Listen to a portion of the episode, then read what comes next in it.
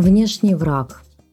Потребительский формат общества, в котором мы сейчас живем, навязывает и стимулирует такие модели поведения, как разделение, обособление и противостояние как у государств, так и у отдельных людей.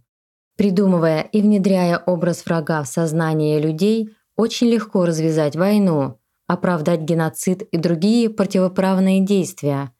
Меньшинство манипулирует большинством в личных целях. Нас приучили к перекладыванию ответственности. Удобно свалить свои проблемы и неудачи на внешних врагов, которые такие же люди, как и мы, тем самым оправдывая свое бездействие и пассивность. И так во всем.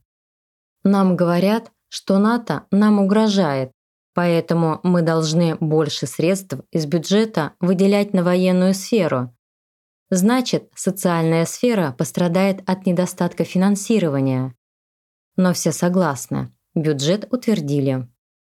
Снизились мировые цены на нефть, поэтому производители должны гасить свои убытки за счет повышения цен на бензин на внутреннем рынке.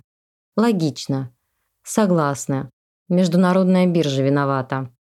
Выросли курсы евро и доллара. Рубль упал. Плохо, конечно, но опять согласна. Потому что нам подсунули виноватого – Международный валютный фонд и озвучили якобы объективную причину. А в наших взаимоотношениях все аналогично. Мы привыкли винить коммунальные и дорожные службы, уборщиков, перекупщиков. Сами ничего не делая, мы ищем виноватых, сваливаем свои проблемы и неудачи на внешних врагов. Но не враги нас уничтожают, а мы сами. Причина в нашем равнодушии, бездействии, перекладывании ответственности. И как результат в утрате человечности. Давайте вместе задумаемся. Если мне не нравятся плохие дороги, грязные улицы, низкое качество товаров и услуг, то как можно изменить ситуацию? Только действиями. Учитывая запущенность ситуации, действовать нужно совместно, объединившись в масштабе всей планеты. И такой проект сейчас есть. Это построение созидательного общества. Оно базируется на восьми основах, главной из которых является жизнь человека. В таком обществе каждый человек по праву рождения свободен и обеспечен всем необходимым где есть мир, взаимопомощь, дружба, где все основано на человечности. Хочешь жить в таком обществе?